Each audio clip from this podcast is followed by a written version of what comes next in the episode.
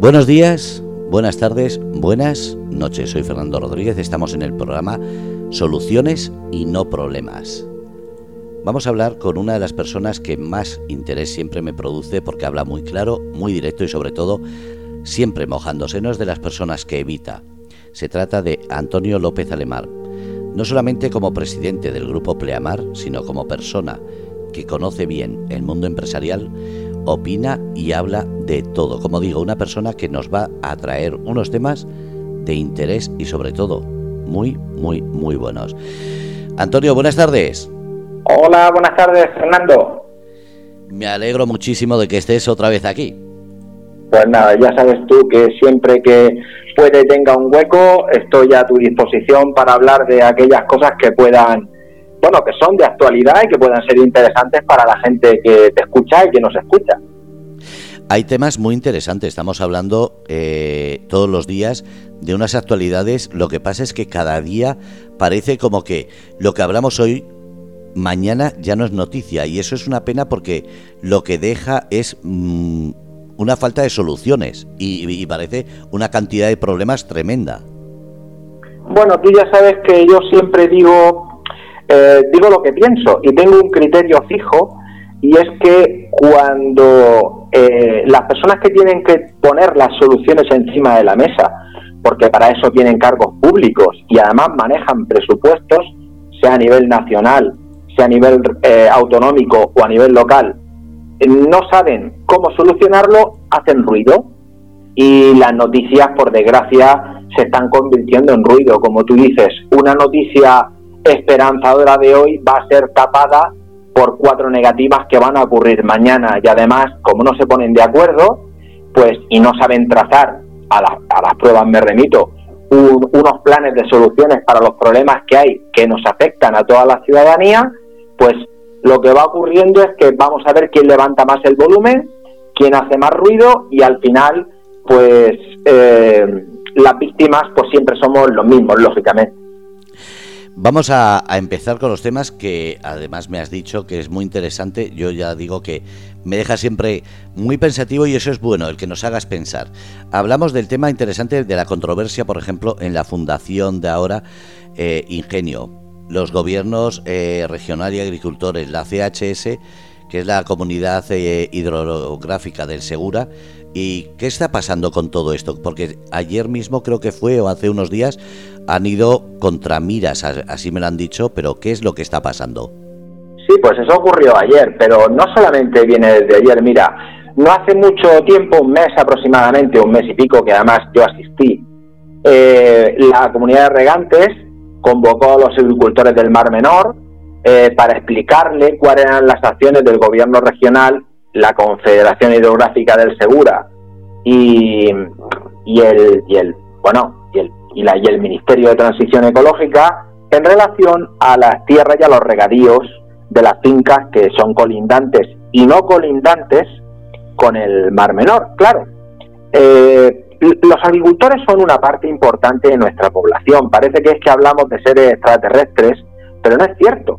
Todos tenemos familias, por lo menos los que vivimos aquí, que tienen agricultura, que tienen invernaderos, que tienen tierras, y luego conocemos otra parte de la agricultura, que es una agricultura intensiva, pues que viene de grandes multinacionales que llegan al, llegaron al campo de Cartagena, pues en base quizá a una carencia regulatoria, ahora te haré hincapié en eso, en relación a la protección del medio ambiente. Claro, eh, ¿qué ocurre? Pues que cuando hemos visto lo que hemos visto con los resultados en el Mar Menor, pues eh, la opción primera cuál ha sido, pues vamos a por el agricultor, vamos a por él porque él es el culpable. Claro, ahora sale una fundación, que es la Fundación Ingenio, eh, que hace unos análisis del agua y dice que, que bueno, el nitrato puede tener culpa de lo que le ha ocurrido al Mar Menor, pero que el fósforo, la bacteria E. coli, en fin, los residuos de nuestros residuos, por una mala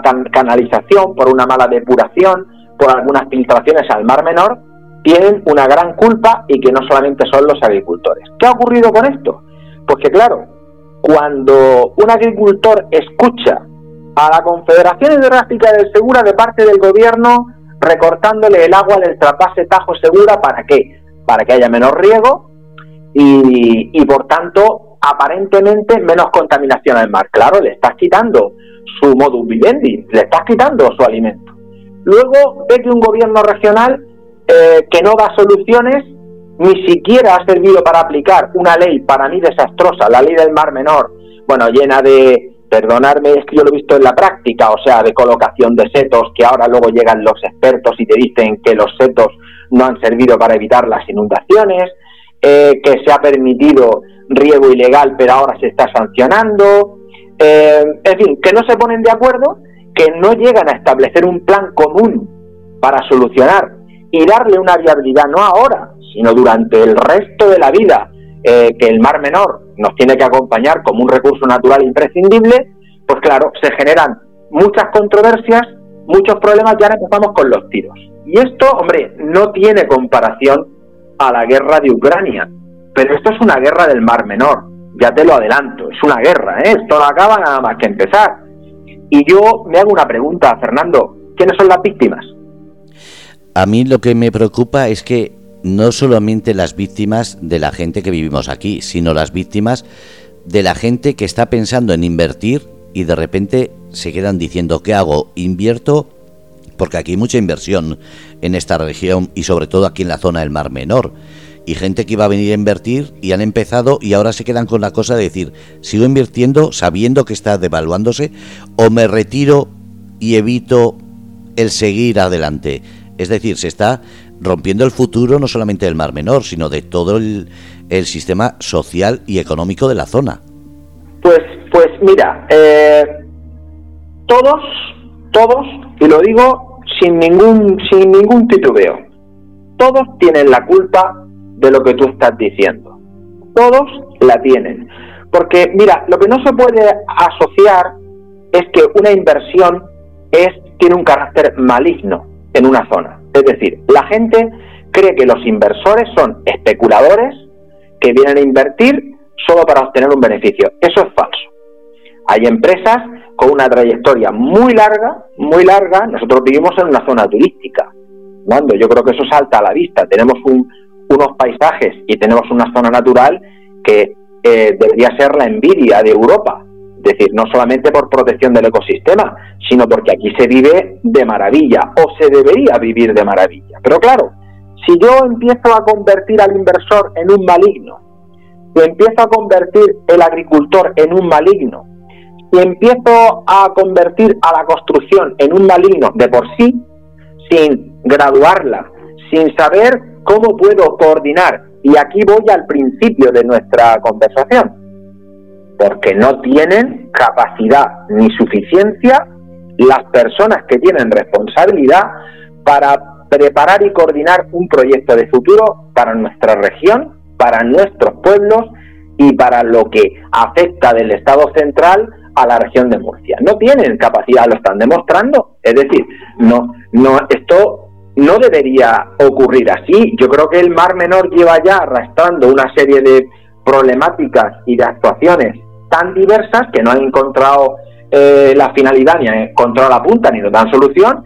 Y claro, el inversor, el buen inversor al que nosotros queremos atraer, al inversor que trae dinero de una manera sostenible, eh, pues nos mira y dice, esto no es un lugar donde yo pueda poner mi dinero, porque el dinero es muy cobarde, ¿eh? No, no lo es, no lo es porque no se aclaran. Entonces, ¿qué es lo que va a hacer? Pues invierte en otras zonas y no tan lejanas que prosperarán también en parte pues a la desidia, a la dejadez y a los errores que se están cometiendo aquí.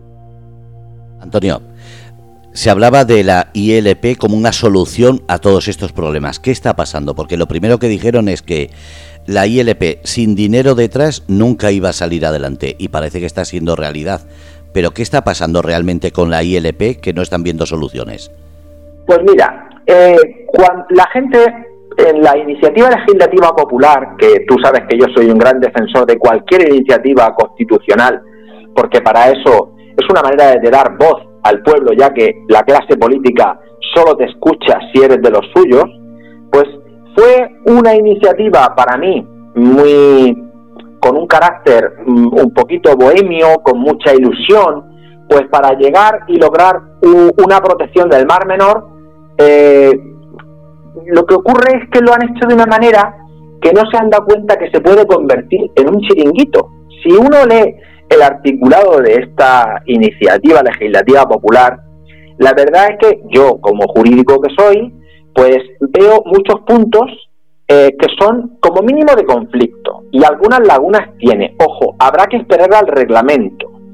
Eh, esta ley se hace al amparo de, una competencia que es estatal, ¿vale? Porque las competencias básicas de medio ambiente a través del 149.123 eh, son competencia del Estado, lo que pasa es que las comunidades autónomas pueden añadir legislación y entonces ¿qué ocurre? Pues que mientras que no tenga un reglamento, pues no sabremos si será o no será eh, efectiva. Pero mira lo que dice uno de los, una de las partes de esta ILP. Dice que formarán parte del, comité eh, que va a, pertenecer al, consejo que quieren hacer sobre la ILP personas, ojo, que tengan una trayectoria previa en defensa del Mar Menor. ¿Eso qué significa?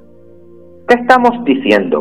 Que no va a tener acceso cualquier ciudadano que sin esa trayectoria hoy quiera entrar a, decir eh, yo quiero trabajar en defensa del Mar Menor, ¿quién, quién va a decidir el, si la trayectoria en defensa del Mar Menor es la correcta o no? Luego, cada ayuntamiento va a designar unas personas para que eh, pertenezcan a ese órgano o a ese consejo de gobierno o a los guardianes o guardianas como, como ellos lo llaman. ¿Tú crees que si hasta ahora no se han entendido esas personas que van a formar parte de ese consejo o ese grupo de gestión, que van a pertenecer a ayuntamientos con distinta ideología, si no se han puesto de acuerdo hasta ahora, se van a poner de acuerdo después? Claro, todo eso solo se puede sostener con dinero, porque, hombre, yo creo que habrá gente muy voluntariosa, Fernando, que quiera trabajar gratis, pero la inmensa mayoría de las personas tienen trabajo y se lo van a dejar de ver a su familia para estar allí. Yo, bajo mi, bajo mi punto de vista, eh, el inicio de ese consejo o de ese órgano va a estar muy controvertido. Y, y además le añadimos que una catedrática y profesores de Derecho de la Universidad de Murcia dicen que puede ser hasta inconstitucional, porque se vulneran derechos como el derecho de la propiedad y derechos fundamentales. Por tanto, eh, no sé si esto llegará a ser viable o no, no lo sé, eh, pero desde luego le queda mucho recorrido. Pero ahora es que tienes que sumarle otra cuestión. Hay partidos políticos que ya han dicho directamente que quieren derogar la ley del mar menor. Es decir, eh, eh, en vez de, como tú has dicho al principio, en vez de dar soluciones, empiezan creando problemas. Y claro, vuelvo a repetirte que la respuesta, la respuesta es obvia. ¿Quiénes son las víctimas? Pues las víctimas será el mar menor, pero también vamos a ser nosotros que somos los que vivimos aquí. Por eso decía, porque muchas veces dan problemas en vez de soluciones. Y ahora otra cuestión. Estamos hablando de CHS del corte o recorte del agua, pero hay una cosa que a mí me llama mucho la atención y es los cultivos ilegales. Se ha hablado de ellos, de que hay una cantidad ingente que deberían estar quitados y lo que se está haciendo es, se le está dando permisos, aunque se les multe, y están usando un agua que no, es, no debería ser para ellos, porque si son ilegales, ¿por qué se le da el agua? ¿Por qué se le reparte en igual a un ilegal que a una persona legal? No entiendo eso. Venga, te, voy a dar una pequeña pincelada.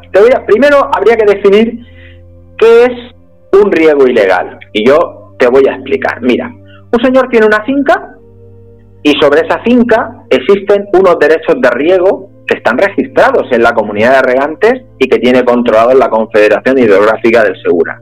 Vale. Este señor que tiene una finca tiene más terreno y de repente convierte, convierte en regadío lo que era de secano. Claro, no, no, no vamos a decir que todos los agricultores lo han hecho con mala intención.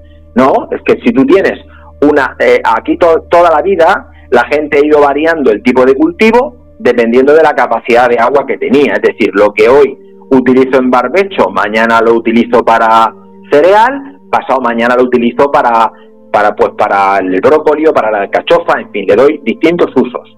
Claro, eh, es verdad, es verdad, yo no debo un agricultor no debería ampliar la zona de, regadío porque realmente la cantidad de agua y el derecho de agua que tiene no se lo permite. Pero no le puedes anular el derecho eh, principal que tenía sobre su finca, porque además son derechos que, que son sobre la tierra. Hombre, que se le vaya a conceder, yo no conozco ningún caso, ¿eh?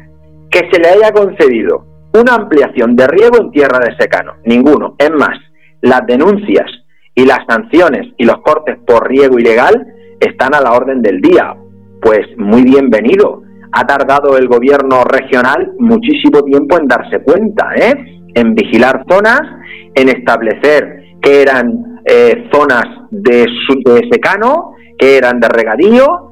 Mm, no voy a decir que lo hayan hecho por, porque sabes que soy cauto a la hora de decirlo, de que lo hayan hecho, no sé, por amiguismo o por dar favores, pero la función de invigilando no la han cumplido. Y claro, eh, pues cada uno en su casa ah, creía que haciendo un poquito, pues no pasa nada porque yo utilice el agua de este pozo, pues no pasa nada porque yo utilice un derecho de riego para regar más, pues no pasa nada porque yo utilice el agua de mi vecino eh, para regar tierra porque él no la utiliza. Pues no, todo eso requiere de un control. Eh, ¿Para qué? Para que no se desperdicie una gota de agua, lo que se pueda regar se riega y lo que sea de secano, Fernando, pues no se puede regar, porque estamos hablando de un entorno muy cercano, muy cercano al Mar Menor. Hablando de eso, las ayudas a las empresas. Está diciendo que aquí en la comunidad eh, de la región de Murcia se iba a invertir en audiovisual, en un montón de cosas. Pero, ¿y el empresario que lleva luchando no solamente desde antes del COVID, sino con este COVID, ahora con esta crisis? ¿Qué tipo de, ayudas está recibiendo? Se habla mucho, pero no se está viendo realmente nada. Mira, eh, aún recuerdo, aún recuerdo los, el ITI, el ITI eh, y todos los planes y todas las contingencias de la Unión Europea que iban a, llegar a la zona del Mar Menor. Mira, Fernando, para que la gente lo entienda, se van en papeles. Se van en papeles. Mira, los ayuntamientos eh, no tienen capacidad, tienen una discapacidad a la hora de gestionar ese tipo de ayudas. Tienen que recurrir a empresas externas, la región de Murcia también, ¿eh? la comunidad, para que les preparen toda la documentación para poder recibir esas ayudas. ¿Eso qué quiere decir? Que cuando la ayuda llega es tan ridícula que el empresario no se molesta ni en pedirla, porque son ayudas ridículas. Lo que son millones de euros, millones, se convierten en un carril bici, se convierten en un paseo no sé dónde, se convierten en unos planes de formación que no sabemos si se dan ni siquiera qué titulación es la que se tiene, ¿Por qué? Bueno, pues porque hay una gran incapacidad a la hora de gestionarlo, pero que las cantidades en millones de euros, yo cuando oigo al presidente de la Comunidad Autónoma de la Región de Murcia hablar de millones de euros en ayudas a no sé quién, me da la risa, porque es que de momento no conozco a nadie que la haya recibido o que haya podido pedirla. Es decir, eh, creo que sumo. Yo creo que la ciudadanía lo percibe así. Y si hay alguien que nos escuche que la haya percibido en tiempo y forma, y que haya visto eh, la ayuda poder adaptarla a su negocio, pues yo estaría encantado de escucharlo y que nos cuente algo, porque yo no conozco a nadie. Así es, eso, eso es lo principal. Eh, seguimos con más temas que hemos estado hablando, porque esto del agua y de, y de Menor daría no uno, sino cientos de programas. Vamos a hablar un poco de eso, de precisamente la subida de los precios de todo, porque se habla de que han descontado 20 céntimos de una gasolina que nos han subido 80 y nadie dice lo que sube, sino lo que baja. La luz ha subido y nos pone la comparación de que somos más baratos que en Europa pero no tenemos ni los mismos sueldos, ni los mismos, eh, no sé cómo decir, atributos que tienen allí.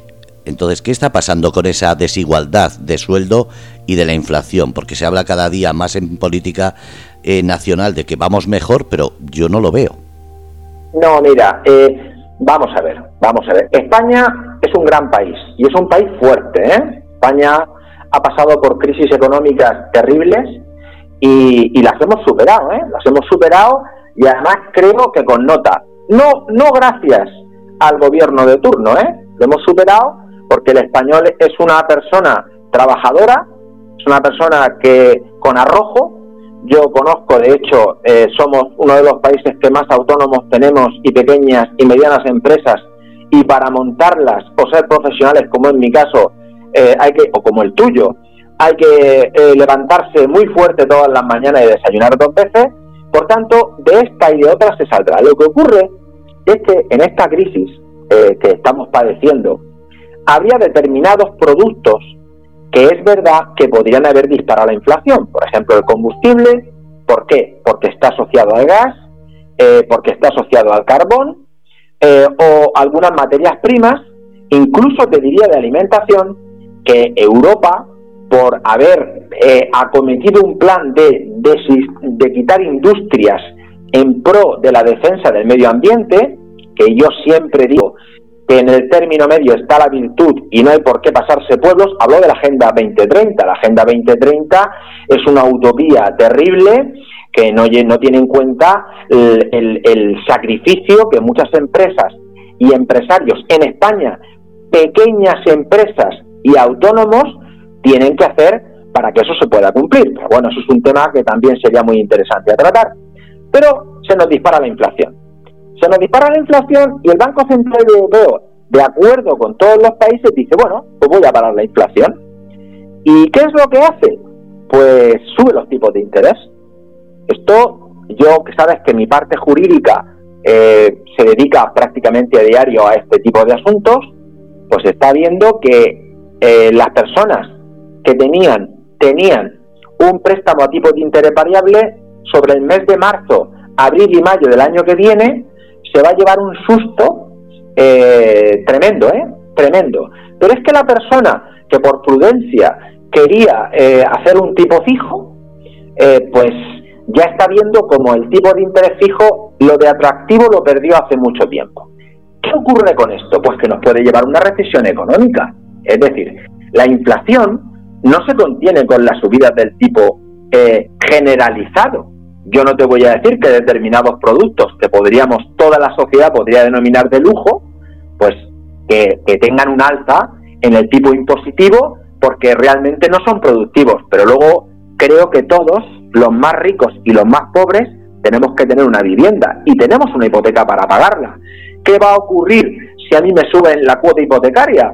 Pues que voy a dejar de consumir y a lo mejor el principal perjudicado va a ser el empleado de la frutería, el empleado de la hostelería, el empleado eh, de cualquier empresa o el último que acaba de llegar. Por tanto, yo no creo, no creo que eso sea la solución para acometer una inflación que está disparada, pero que está disparada por una causa, que es la guerra de Ucrania. No está disparada por otra cosa. Se tienen que establecer criterios de control que nos ayuden a los vecinos, a los ciudadanos de a pie, pues a sobrellevar esto. Pero claro, tú lo acabas de decir, un belga, un alemán, todavía tiene cuello para aguantar esa, ese crecimiento de inflación del 10%. Pero un español que ya llegaba a final de mes rasando, tú ya no le puedes pedir más. Y, y la solución no es que se endeude más. Ya ocurrió con el COVID. Fernando, ¿te acuerdas que lo comentamos? Al empresario en el COVID, en vez de decirle, tranquilo, te voy a ayudar de manera impositiva, te voy a reducir A, B, C y D, te voy a ayudar con los empleados. No, no, no, no, no, no. Saca una línea ICO, endeudate más y ya veremos lo que ocurre. Bueno, pues yo creo que las soluciones una vez más no son las adecuadas, hombre, lo digo humildemente, pero el hecho está aquí. Inflación por el 10%, la luz disparada, el combustible disparado en más de un 80% y yo no sé hasta cuándo salirse que saldremos, pero lo que no sé es hasta cuándo la familia media española va a aguantar, ¿eh? Pero no es solamente aguantar, es lo que dices, se ha hecho mm, mal, tarde y después con prisas también. Porque cuando han hecho con prisas ha sido mal. Cuando lo han hecho tarde ha sido todavía peor. Y estamos en un momento en que estamos que no, no sabemos qué es lo que está pasando, pero no hay una solución real. Vuelvo a decir, la luz ha subido de estar a un precio que era ya caro. Ahora parece que la moda, y en eso los medios de comunicación no sé, bueno, sí sé, es porque se le paga para eso, eh, están todos los días diciendo, es que ya no estamos en 300, en 400, y te quedas diciendo, nos toman por tontos.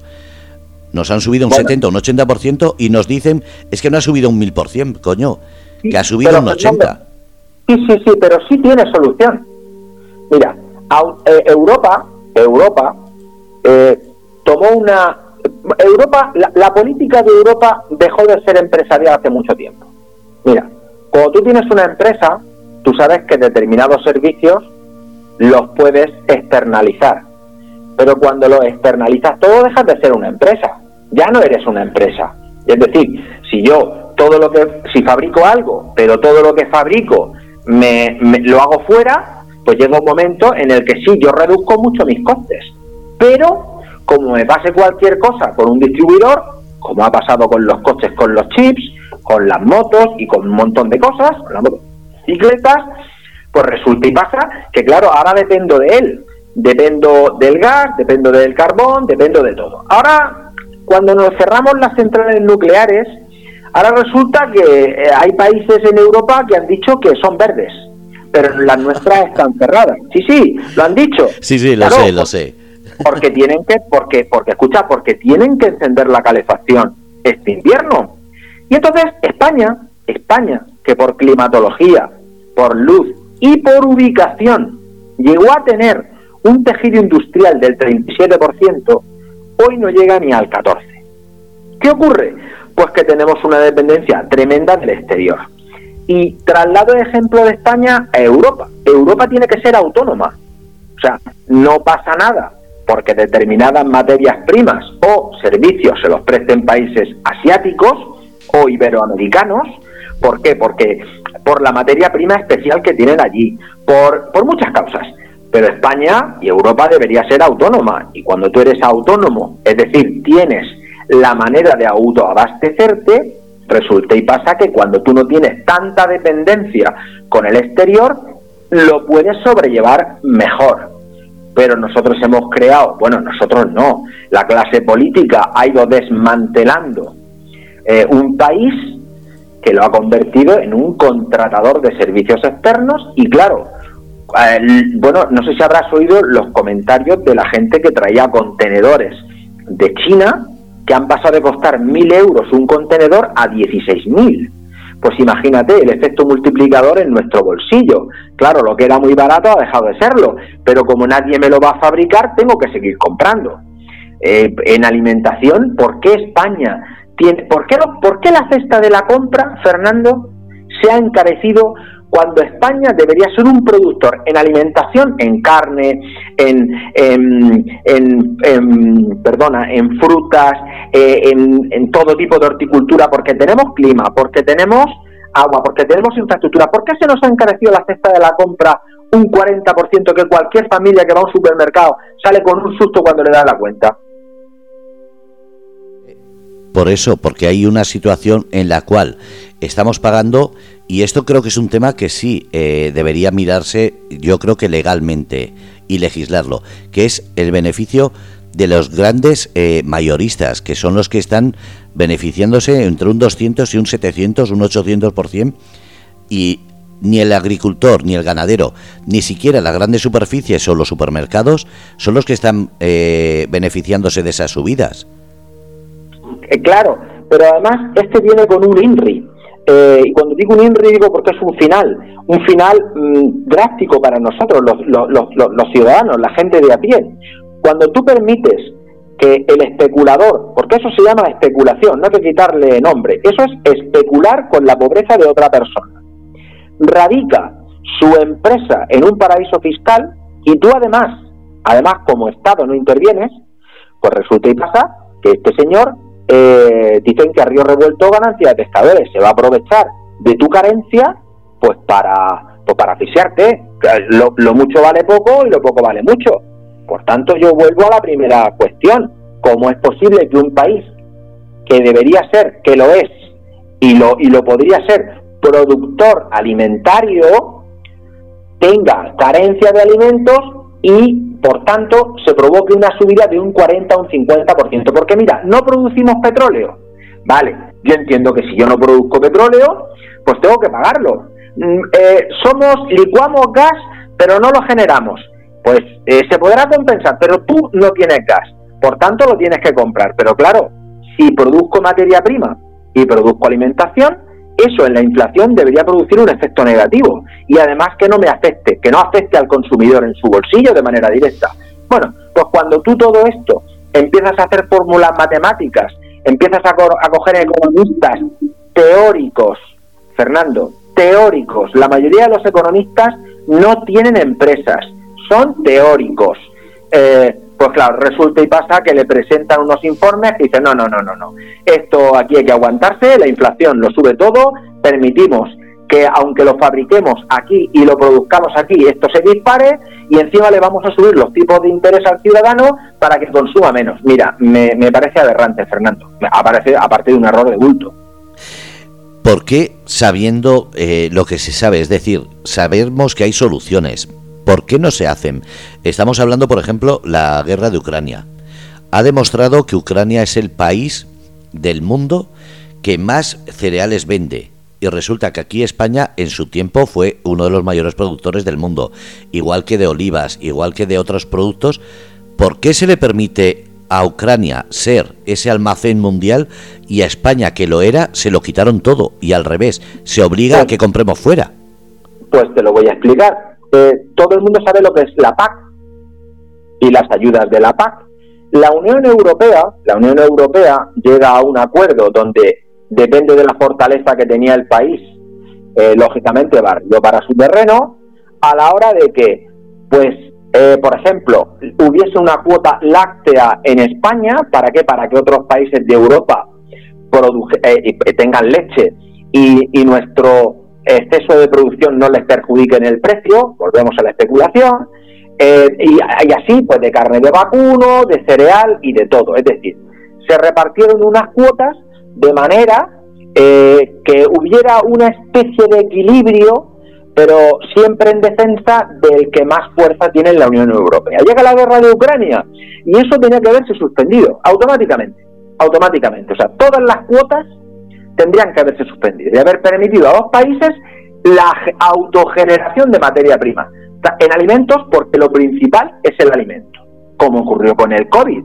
Cuando ocurrió el COVID y como las fronteras estaban cerradas, ocurrió pues que se puso en marcha todo el sector eh, agroalimentario en España, eh, luego se les dejó de lado, como se puso en marcha el sector eh, sanitario en España y luego también se le ha dejado de lado, lógicamente. ¿eh? Te, he utilizado y luego ya si te he visto no me acuerdo.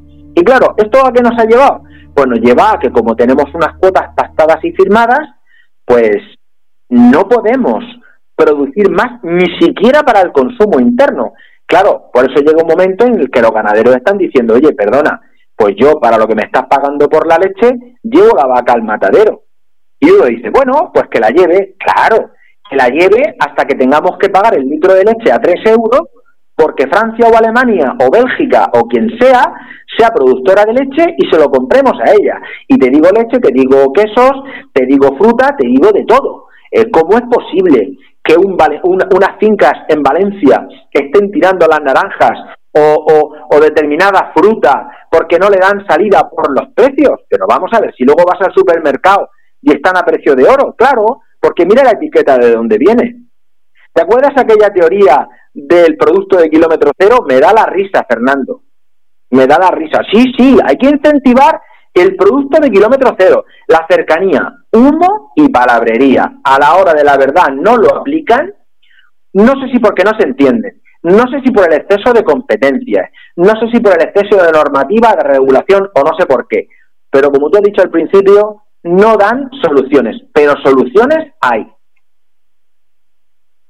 Pero es lo de siempre, soluciones hay, pero ¿por qué en política no se buscan? Claro, estamos siempre en lo mismo, soluciones hay, pero ¿por qué no se hace? Ahora está el Partido Socialista en el Gobierno Nacional, después entra otro y cambia todo, después cambian y otra vez, y al final parece que no se acepta lo de otros, y eso es un daño a la sociedad, primero porque nos perjudica en el bolsillo y segundo porque estamos con la inestabilidad de decir qué hago ahora. Bueno, pues mira, eh, en alguna ocasión te lo he comentado y como yo creo firmemente en lo que digo, eh, mientras nadie me demuestre lo contrario, la clase política que tenemos en la actualidad a cualquier nivel, a cualquier nivel, ¿eh? no voy a decir que no existan personas rara avis que lo hagan de otra manera. ¿A qué vienen a la política? Pues la mayoría de ellos, y por desgracia, porque no debería ser así, vienen a vivir de la política. ¿Y entonces qué ocurre? Que cuando tú vienes a vivir de la política y te quieren mantener porque se vive muy bien se vive muy bien, no el pequeño concejal que no cobra un euro y se deja la piel eh, hablando con los vecinos y de su tiempo, no, no, me hablo, hablo del que ya está estabilizado, la que hoy es concejal pero ya está en, el gobierno o en la asamblea autonómica o en el gobierno central, eh, pues quiere permanecer. Y entonces se olvida de algo muy importante, Fernando. A la política se viene a servir a todos, a los que te votan, a los que no te votan a los que piensan como tú, a los que no piensan como tú, a los que te discuten y a los que te dan la palmada o te aplauden. A todo el mundo. El interés general tiene que prevalecer. Pues se olvidan y entonces empiezan a decir, espera, yo para mantenerme aquí no puedo ser díscolo. Pues tengo que, bueno, bueno, si al final yo no voy a conseguir nada, bueno, bueno, ¿por qué me voy a entender? ¿Cómo?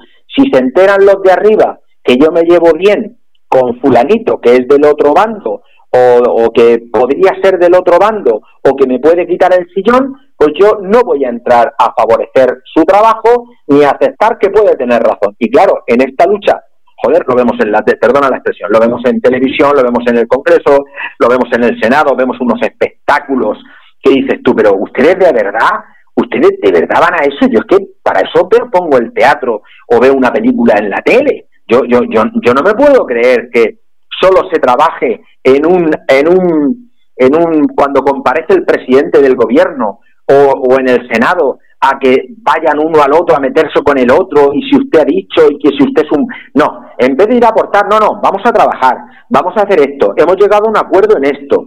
Eh, mire, eh, el criterio, porque somos los representantes que nos han votado los españoles, eh, el criterio general que se va a trazar es este. No, no, no, no, no, vamos a sacar las pistolas nos pegamos 5.000 tiros, además tenemos gente que nos aplaude y nos olvidamos de lo principal, trabajar por el interés general de los españoles. Se les olvida, Fernando. Por eso no encuentran soluciones. Qué pena. Mira, en el chat está diciendo Javier, es empresario, tiene eh, un negocio, se llama Modas Infantil Colegiales aquí en Los Narejos, y está diciendo qué razón tiene eh, tienes tú en este sentido, eh, pero dice, eh, y yo digo lo mismo, sabiendo que hay soluciones, tan difícil es crear una independencia económica para entre todos, me da igual quién esté en el gobierno, pero entre todos sacar adelante unos proyectos que no se puedan abolir cada vez que cambian de partido, porque creo que este es el problema que cuando dan con una solución, el siguiente, como no es suya, directamente la quita. Entonces, no hay una forma de crear, eh, no sé, como una asociación, como un eh, pacto, como se suele hacer para los jueces, y mira que están dando por culo también con eso. Eh, y yo no digo perdona, sino que es lo como se habla en la calle. Están jodiendo a todos, primero porque las leyes no van adelante y, y, tal como están, lo que están haciendo es perjudicar la imagen de un país que, te, como digo, tiene muy buena gente, pero muy mala política.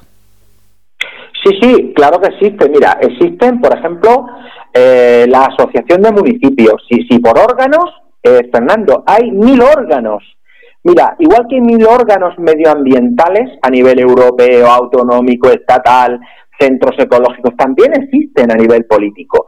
Pero el líder, el líder de un pueblo que suele ser el alcalde, tiene que trabajar desde el primer día, y mira por qué empiezo por el alcalde, porque si un alcalde el primer día que es nombrado toma el, la vara de mando para gobernar para todos y no le importa, y no le importa hablar y acordar con su vecino del otro pueblo que está al lado, aunque no sea de su ideología, y antepone las necesidades de sus vecinos a las necesidades de su partido, pues resulta que vamos todos de la mano todos de la mano, iríamos a la comunidad autónoma. Y la comunidad autónoma, cuando viera que hay una unidad de criterio en relación a algo, eh, tendría que dar soluciones. Y cuando esa comunidad autónoma tuviese que ir por competencia a hablar con el Estado, hablaría con una fuerza tremenda. Pero es que esto no ocurre. No ocurre. Además, tenemos una gran desgracia en la política que se llama el minuto de oro. Joder, aprovechan el minuto de oro para decir las mayores tonterías del mundo y las mayores descalificaciones. Y claro, ¿cómo me voy a llevar yo bien contigo si tú has aprovechado tu minuto de oro para echarme las culpas a mí? Mirad, yo creo que está muy bien buscar culpables, pero para eso está la justicia. Lo que hay que buscar son soluciones y lo que hay que hacer es trabajar, como este señor que te ha hecho el comentario, que todos los días, no creo que se levante pensando en que va a tratar bien solo a sus clientes y a los que no lo son, no. Todo el que entra por la puerta es su futuro cliente y el vecino de al lado y tiene que ser agradable y tiene que modernizarse y tiene que tratar bien a sus empleados y tiene que generar una alegría y una estabilidad económica. Lo mismo que él hace, no creo que se esté peleando con el comercio de al lado, ni con el de la calle segunda, ni de la cuarta. Entenderá que no, que, que, que todo el mundo, si quiere dar una imagen de prosperidad y buscar soluciones, tiene que ir de la mano. Eso en política es imposible. Están diciendo que van a acordar y luego están pegándose tiros, insultándose eh, y yo y yo yo estoy cansado, yo creo que como la inmensa mayoría, y estoy deseando ver más políticas de silencio, de trabajo de despacho y trabajo de calle, menos minutos de oro y menos gente que venga a la política a vivir de ella. A la política se viene a servir, a trabajar y a marcharte a lo tuyo, porque así te renuevas. Pero cuando vienes a quedarte y haces de esto tu modo de vivir, pues resulta y pasa que ya eh, la deuda no la tienes con el ciudadano la deuda la tienes con el que te soporta o con el que te sujeta o con el que te da cabida. Y eso en España es un mal endémico. Has dicho muy bien, el político debe gobernar para los que le votan y para los que no le votan. Eso se les olvida a todos, que es así.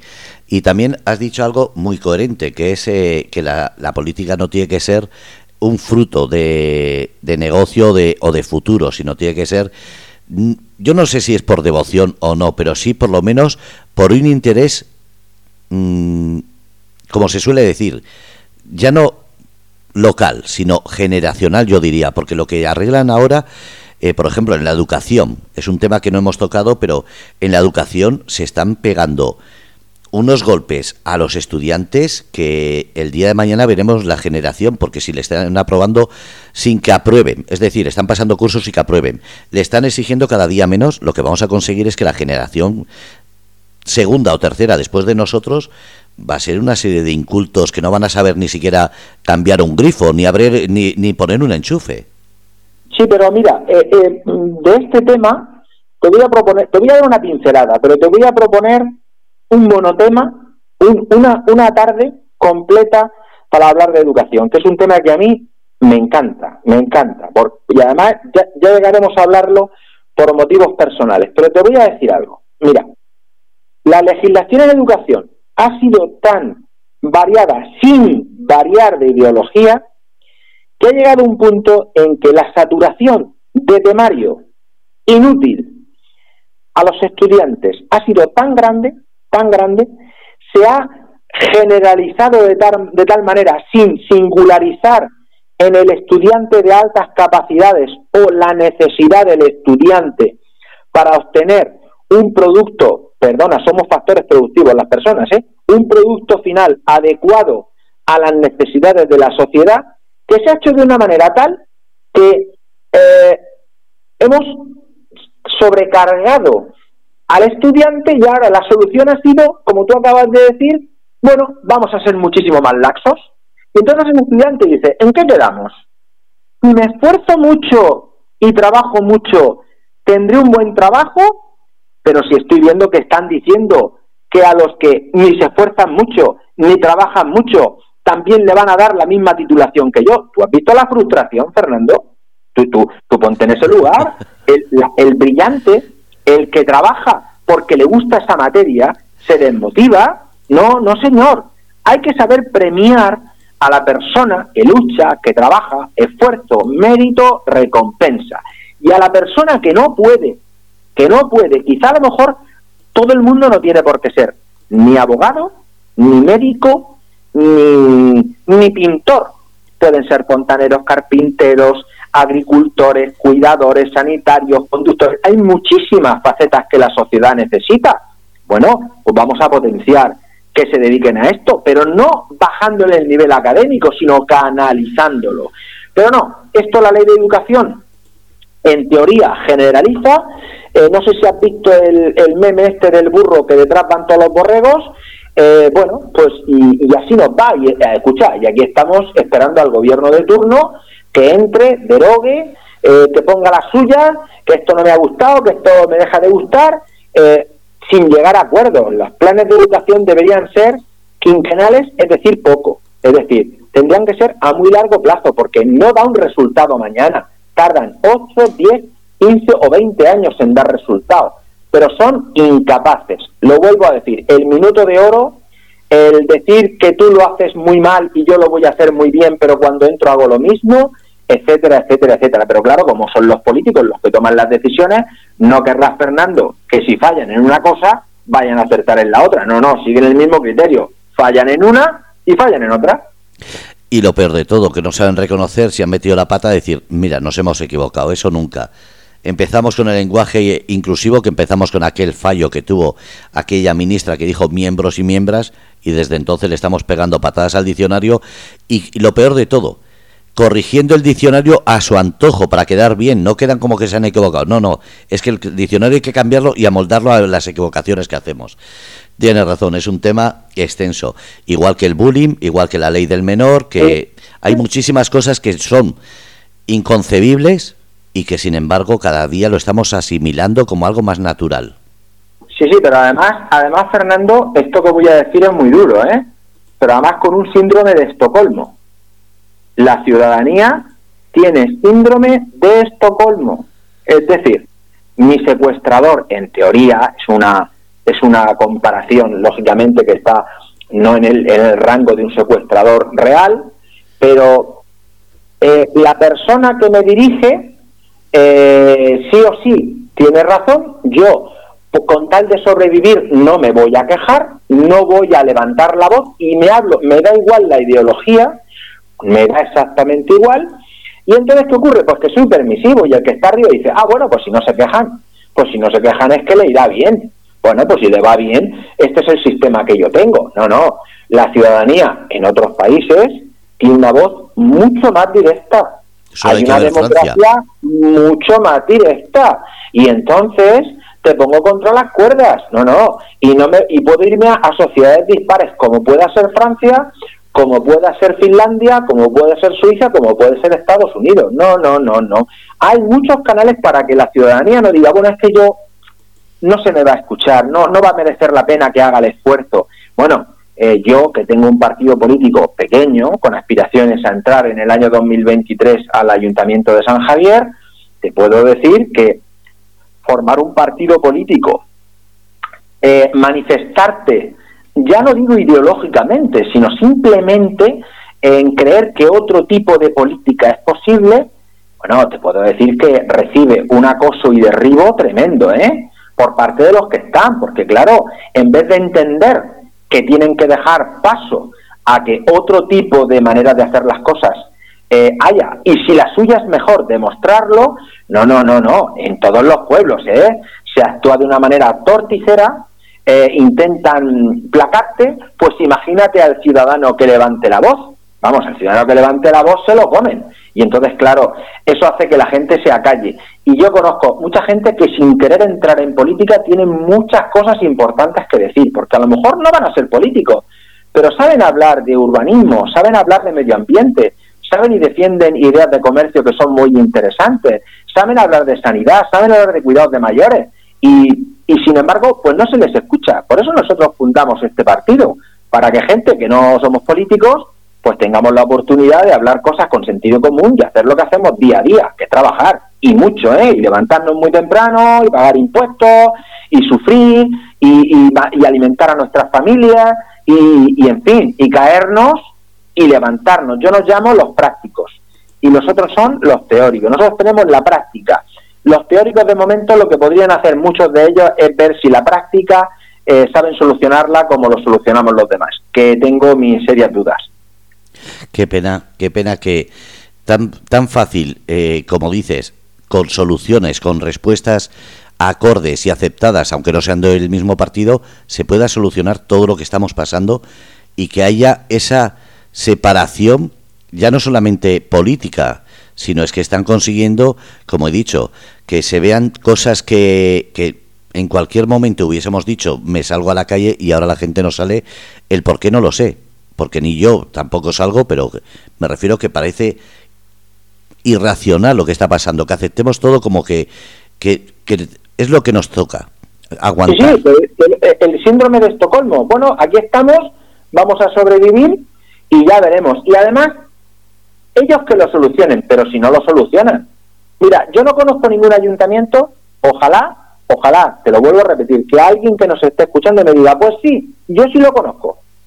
Que nada más tomar cargo de posesión después de unas elecciones, haya preparado un plan estratégico para el municipio, incluyendo ideas de la oposición. No conozco ninguno y yo no creo que nadie, Fernando, esté poseído de la verdad. Es decir, yo puedo creer que lo que yo quiero plantear es fructífero, pero tú que estás delante de mí, que estás en la oposición, también tienes el voto de mucha gente de mi pueblo. Seguro, seguro, seguro que habrá ideas que o sean similares a la mía o no entren en contraposición y sirvan para mejorar un municipio. No conozco ninguno, ninguno. Todos es lo mío, lo mío y lo mío es lo importante. Y entonces, claro, o estás conmigo o estás contra mí, el ciudadano de a pie ha tomado la determinación de decir, mira lo que te voy a decir.